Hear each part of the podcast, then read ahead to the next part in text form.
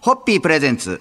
看板娘、ホッピーミーナの、ホッピーハッピーバー皆さんこんばんは、ホッピーミーナです。こんばんは、落語の立川しららです。えー今週は改めて基本に立ち返って、えーホッピーについて、はいミーナさんに伺ってみようということで。新鮮ですね。新なんか逆にすごい新鮮。改めてうん、この番組でホッピーの話をするなんて。しかもミーナさんに伺いますってはいうことで。はいまあ、多くの方がご存知の通り、ホッピー社の創業者、石渡秀さんが開発したのが、プリン体ゼロ、はい低カロリー、はい低糖質の健康志向なビアテイストの焼酎割り飲料。これがホッピーです。はい。基本的に、このホッピーははい3種類と考えて良いですか、えっとですね、お味は3つで、三つやはり皆様が白と呼ばれる。これ白というのは我々の商品名ではないんですね。はいお客様がつけてくださったニックネームなんですけど、白と呼ばれるホッピー。ホッピー。それから黒。黒そして、えー、ホッピー発売55周年に、あの、作りました、ゴーゴーホッピーという3三種でございます、現在は。はい。はい。で、この黒ホッピーは日本人の口に合うように、はい研究開発に10年をかけたといううん、というふうに私は父から聞いてました。はいあの、今でこそね、えー黒ビールがもう当たり前に、はいはい、随分なってきましたけれど、その昔は、あの、非常に日本人のなかなかこう口に馴染みが薄くて、はい。その本当に日本人の方に好んで召し上がっていただける黒の味という、そのポジショニングとかをすごく研究したって言ってましたね。はい。そして、ホッピー発売55周年を記念して開発されたのが、麦芽使用率100%、はい海洋深層水を一部使用、はいえ醸造時間も通常の倍をかけて丁寧に熟成されたのがゴーゴーホッピー。そうですね。これ一部では赤ホッピーと。そう、なんで赤ホッピーっていうかと、あの、キャップが赤なんですね。はい王冠が。なので赤ホッピーと呼ばれております。ます白黒赤。はいはい。この3種類。はい。改めて皆さんにお聞きすると、はい。なんかやっぱ新鮮に、新鮮ですね。新鮮な気持ちになりますね。はい。やっぱね、はい。ラジオ聞いてる方も、あ、こういはい。う種類でこうですよなんて聞けて、あぜひ、はい、あの、飲み比べしていただきたいですし、ホッピーと黒ホッピーを、あの、割って、ハーフハーフとか、もう本当に皆様の、いろいろとはい、いろいろな飲み方をまた発見していた好だければみがあるかとと思いますが、いろいろ試していただいて、はい。美味しいホッピーを召し上がっていただきたいと思います。ぜひそれでは乾杯のご発声いただはいけますか？。ホッピーをこよなく愛してくださっている皆様に、に心から感謝を捧げます。さん、はい、ホッピーホッピープレゼンツ。看板娘、ホッピーミーナの、ホッピーハッピーバー皆さんこんばんは、ホッピーミーナです。こんばんは、落語家の立川しらるです。えー今週は基本に立ち返り、ホッピーについて、ミーナさんに いろいろとお聞きしようということで、はいろいろとお伺いしたいと思いますが、えー昨日申しました通り、ホッピーはプリン体ゼロ、低カロリー、低糖質の健康志向飲料。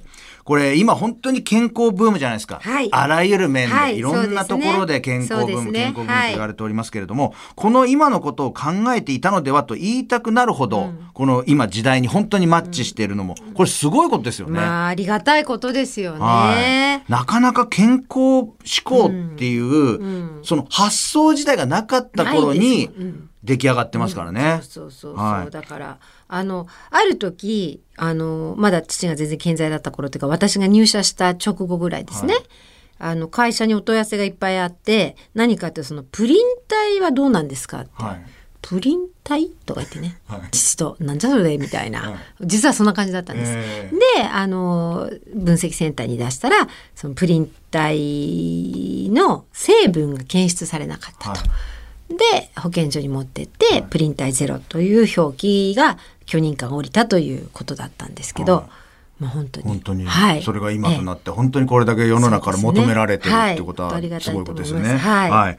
で、健康にいい3つのポイントだけでなく、ホッピーには何かと3という、まあ言われたらミーナさんも、ミ、ミといえば3っていうところもありますけど。これ日本人にしかわからない話ですけど。ね。そうですね。あと、あのーそうですね。ご家庭用のホッピーのサイズが 330ml で330って呼んでますね、私たちね。はい。そして、ホッピー社が推奨しているのが、もう、もうね、ホッピー好きの方なら、もう言わずともお分かりの三例。三例ですね。ねはいこれはあの我が家でももちろん実践しておりますけれども、ホッピー、焼酎、そしてジョッキもキンキンに冷やして飲むという、この3つを冷やして飲むというこのスタイル。はい。これはねね。大事ですね。はい、あのーできれば焼酎はちょっと凍らせるぐらいの冷たさにしていただいて、ジョッキもできたら冷凍庫はい。で霜、霜がつくぐらいに。はい。そんなところで今日は三例のお話を聞きましたが、そうですね。乾杯のごわせていただけますか、はい、えーホッピーと何かとご縁がある3という数字に、あの、はい、感謝を込めて乾杯を捧げます。3、ははい。い、ホッピー。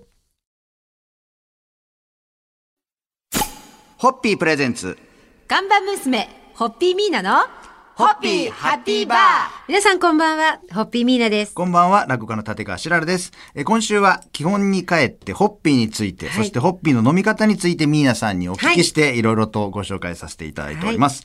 えー一般的にはホッピーの線を抜いたら、焼酎の入ってるジョッキに勢いよく注ぐ、継ぐ方がはい。多いと思います。この勢いよく、この、継ぐんで、そう。こう、かき混ぜるんじゃなくて、もうその流れで、うんもう焼酎うんとうんうんうん、そのホッピーがうまく混ざる。これは父からの直伝なんですが、はい。マドラーでかき混ぜるとガスが抜けてしまうんですね。あなので、ジョッキにまず焼酎を入れて入れたら、そのジョッキに対し、ジョッキの底にホッピーを当ててやるようにして、ちょっと最初は強めにドンと落とすと。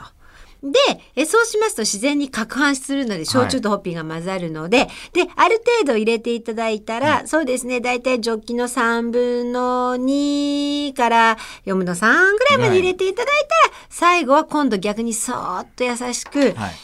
あの、液面を下から持ち上げるようなイメージで泡を作ってやる。そしてさらに申し上げるならば、あの、業務用の360の、はいあの、リターナブル瓶の場合、瓶に一口ホッピーを残しとくという。一口残しと。うん。これが父のね、教えです。で、乾杯ってするじゃないですか。で、一口分開くじゃないですか、ジョッキ。はいはいはで、注ぎ足してもう一回満杯にしてやるんですって。はあそれがね、庶民のお得感なんだよっていう。へえ、あ、それちょっと僕やったことないんで、うんちょっとやってみます。だから皆さんねあの全部一杯をあの、まあ、330だと一杯きれいに入っちゃうんですけど、はいはいはいあのリえー業務用のリターナブルボトルの場合は、あの皆さんね一本で一杯ピシッと入れようとされるんだけど実はそうではなくてちょっちょっと残して、一口飲んで、もう一と回。出してもう一回満杯にしてやるそれちょっといいですね。そう幸せな気持ちになりますね。そうだから序章と、はい本当第一章みたいなはあ感じでそれがね父の教えです。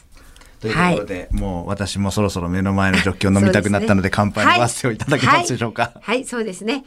あのーホッピーは、えー、瓶で注いだらできたら一口。瓶、はい。瓶残してやっていただいて乾杯の後もう一回それを注いで あの満杯にしてからホッピーを楽しみください。はい。三はい。ホッピー。ホッピー。プレゼンツ。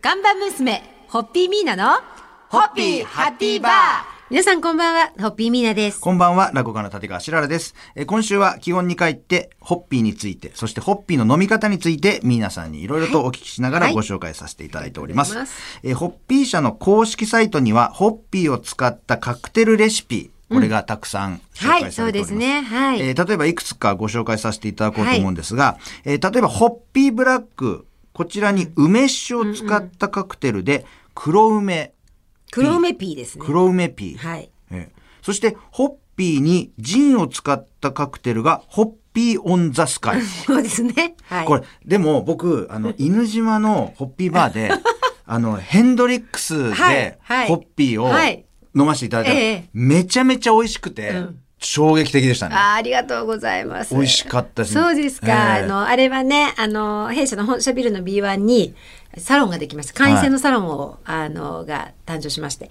で、あの、そちらが、あの、やっぱり本社ビルだからホッピーをぜひやりたいとおっしゃってくださったんですけれども、あの、そちらのお客様が、まあ、そうそうたる方々だったので、なんかあの、普通のホッピー、いわゆる一般的なホッピーよりも、ちょっとひねったホッピーをと思って、ー毎度おなじみ銀座8丁目のバーカモの、あの、オーナーの鴨大輔さんにお願いして、そしたらヘンドリックスとホッピーって出てきて、私も初めてだったんですけれど、ジンとホッピーは昔から合うなと思ってましたけど、ヘンドリックスは本当どんずばりでしたね。ああ、よかったですね。はい。多分僕と同じく、あの、ジンってあんまり飲み慣れてないと、結構ラジオ聞いてる方も多いと思うんですけど、これ一度ね、ヘンドリックスで、はい。ホッピーを割って飲んでみてください。ねただあの量だけは気をつけてください。そうですね。ジンは結構アルコール度数が強いので、その辺はあの、い。つもと同じ感覚ではい。星でいったら、結構やられちゃうのでやられるやられる。ちゃんとその辺は、あの、はい。量はそれぞれに合わせてほしいですけど、本当に美味しいんで、他にもホッピー社の公式サイトにはいろいろとカクテルレシピが載ってますんで、はい。えぜひまだあの飲んだことないアルコールのもので割ってみても、はい。意外と自分の口に合うものがあるかと思いますんで、うん。はい。ぜひいろいろ試してください、というところで乾杯のご発声いただけますか、えーそしてですね、あの、ホッピーのカクテルですけども、YouTube の番組、ホッピーチャンネル、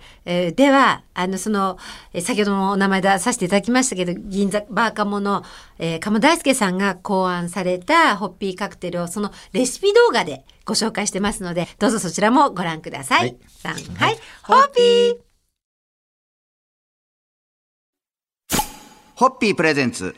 看板娘、ホッピーミーナの、ホッピーハッピーバー皆さんこんばんは、ホッピーミーナです。こんばんは、落語家の立川しららです。えー今週は基本に帰って、ホッピーについて、そしてホッピーの飲み方について、皆さんにいろいろとお聞きしながらはいご紹介させていただいております。ありがとうございますえーホッピー社のサイトにはまだまだ素敵なカクテルがいろいろと紹介させておりますんで、えー今日も紹介させてください。えーまず名前がロマンチックだなと思ったのが、はいえーホッピーラブ。ああ、忘れてました。つけましたね、そういえば。これは、ホッピーと？カシスリキュールですね。組み合わせはい。たカクテルですね。これはあれですか？カシスリキュールでホッピーですぐホッピーラブっていう名前がそう、あのですね、あの、カシスのリキュールにホッピー注ぐと泡がちょっとあの、あの、アイスクリームみたいな泡になって、で、ピンクと白ではい、色が綺麗で、うんなので、そうなんですね。ハートみたいに見えて、ホッピーラブだったということですね。あと、まあ、あの、ホッピーブラック、コーヒーリキュールのカクテル。はいこれはブラックダイヤモンド。あ、そうでしたね。ブラックダイヤモンドでしたね。これも、はいあの、昨日もちょっとい、あのね、はい私も言わせていただきましたけど、ジンがちょっと今、私の中で来てるんで、これでいくと、ジンにコーヒー豆入れとくと、コーヒー味のジンになるじゃないああ、なりますね。ですか。それを、このホッピーブラックに入れるっていうパターンも、それ美味しいと思います。ちょっと美味しそうですよね美味しいと思います。間違いなく美味しいと思います。で、ほんのり甘みが出て、はいデザートカクテルになると思います、それ。いや、ちょっとこれ、いろいろ考え たら楽しくなってきます楽しいんですね。。危険、危険、危険。あとやっぱり僕あの、あんまり冒険心ないんですよ。はい。あの人からこう、紹介してもらったものはい。でこうハマってどはい。んどん派生していくんで、だからこのね、まだあの、はい。こういうホームページのカクテルを試したことない方、一度なんかこれだと思ったやつを一個試すと、そこからまた派生して、ね。あ、これ系が好きなんだとか自分では考えなかったけど、はい。あ、これ系ちょっといいなっていうのははい。目覚めると思いますんで、はい。ぜひこのホッピー社の公式サイトのこのカクテルレシピ、はい。参考にしていただいて、まだまだたくさん紹介されてますんで。そうですね。で、こんなあの、美味しいカクテルできたよって、あの、ありましたら、はい番組の方にお知らせください。あの、ぜひここで実験したいですね。そう実験してはいそれで採用された場合は、皆さんがそこでその場で名名前前をつけてくれるということ。で。はい、命名させていただきます。ぜひそちらの応募もおはい待ちしておりますということで。はいお待ちしておりますお願いいたします。はい。えー、あなた色に染まります。そんな八方美人のホッピーレシピに 乾杯を捧げます。3、はい。ホッピー